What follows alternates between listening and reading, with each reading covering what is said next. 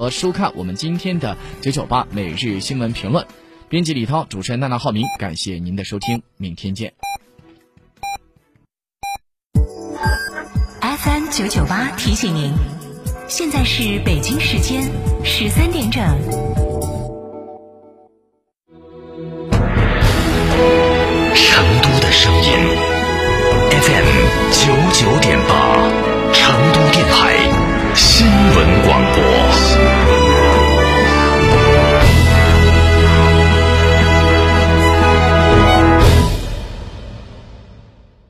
华晨中华 V 三官降了，即日起购中华 V 三全系车型，官方直降一万五千元，另享最高三千元购置税补贴，还有低首付、零利息、零月供，金融政策任你选。国潮降临，势不可挡，详询当地经销商。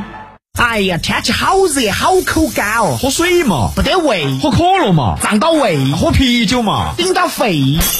那你要喝啥子呢？喝小苏先生噻！哦，对的，小苏先生苏打水，零热量，喝了不长肉。小苏先生苏打水，零热量，零负担。小苏先生苏打水，全进口豪华轿车林肯 MKZ，二十二万起，保险保养全赠送，更享低首付、零利息购车。详询全国销量冠军店阳西县瑞星林肯零二八八七六八零零零零。六点六万买哈弗，嘉诚哈弗五月特惠季聚会来袭，购车享现金、金融、置换三重好礼。嘉诚汽车作为成都区域哈弗 H 六独家代理商，综合优惠更是高达二点八万元。买哈弗到嘉诚，活动详询八二八七七七七八八二八七七七七八。九九八快讯。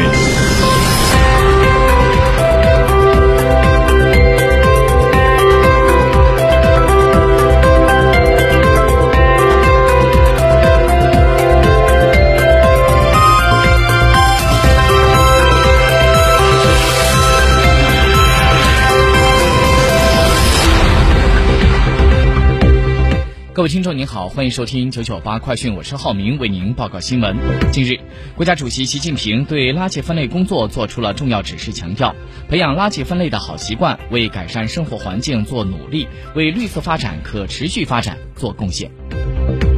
教育部在昨天发布二零一九年第一号留学预警，中方部分赴美留学人员的签证受到限制，提醒广大学生和学者需要在留学之前加强风险评估。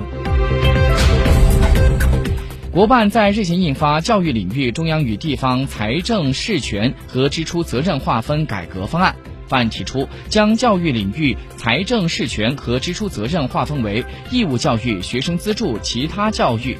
三个方面。国家卫健委消息。中国二零一四年以来报告的医院感染现患率为百分之二点三到百分之二点七。根据相关的文献报道说，美国同期现患率为百分之三点二到百分之四，欧洲为百分之五点九。从数据上来看，我国医院感染的发生水平与欧美国家大体相当，甚至是略低一些。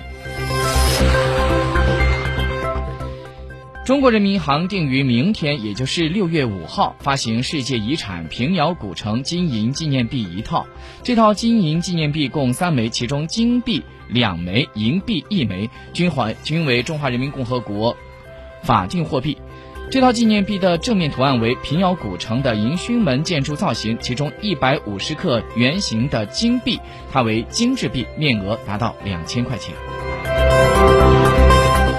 国家发改委消息。你对模范践行诚实守信个人联合激励，包括享受到免费查询个人征信报告便利、城市落户优先或加分的便利、同等优先录用聘用为公务员、事业单位工作人员优惠等十五项激励。国家发改委等七个部门在近日联合印发了方案，提出强化政策引导，鼓励各地通过企业并购、协议转让、联合重组。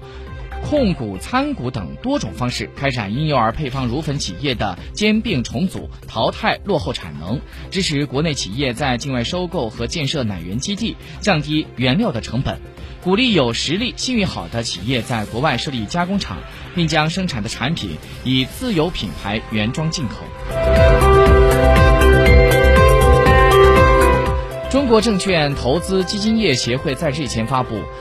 证券期货经营机构私募资产管理师计划备案管理办法试行。那么这也就是意味着规模达到二十一万亿元资管计划将会迎来新的备案方案。记者昨天从航空工业了解到。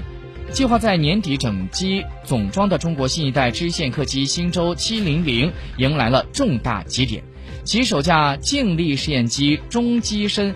大部件于近日完成了制造，并且顺利下线，达到了提交主制造商接收检查的状态。这也是新舟700飞机首个总装下线的大部件，标志着这个项目的研制进入到主要部件的交付阶段。根据了解，新舟700是中国航空工业全新研制的新一代螺旋支线的飞机，为我国两干两支民机发展战略布局当中的螺桨支线飞机的代表产品，定位于八百千米以内短程支线的运输市场。根据最新的数据显示，去年全国玩具市场的规模达到了七百零四点八亿元，同比增长了百分之九。在去年，中国企业实现传统玩具出口额二百五十点八四亿元，这是美元计算，同比是增长达到了百分之四点五。昨天晚上，二零一九土伦杯小组赛 C 轮的 C 组的首轮，中国 U 二十二国奥对阵的是奥尔兰的。U 二十一，在上半场开场仅五分钟，中国队便连丢两球，下半场又两度禁区之内手球送点，李阳头球为球队扳回了一城，最终中国队是以一比四不敌爱尔兰。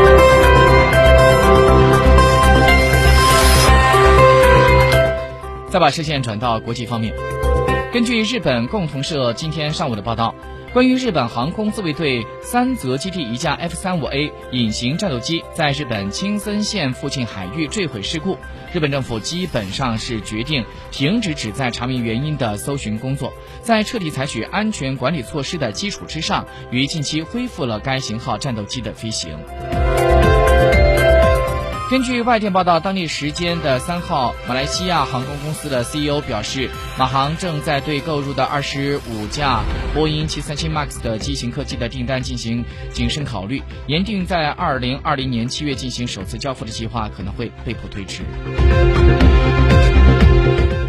美国南加州的居民仍然是在保持着高度的警惕，因为在刚刚过去的一周，这个地区就发生了数百次不同震级的地震，并且以密集的形式发生。根据俄罗斯媒体报道，加利福尼亚州正在发生着大量的地震活动，这被专家称作是蜂群。虽然说地震学家说地震是正常的，而且震级还没有超过四级，但是居民们还是很有可能对此感到震感。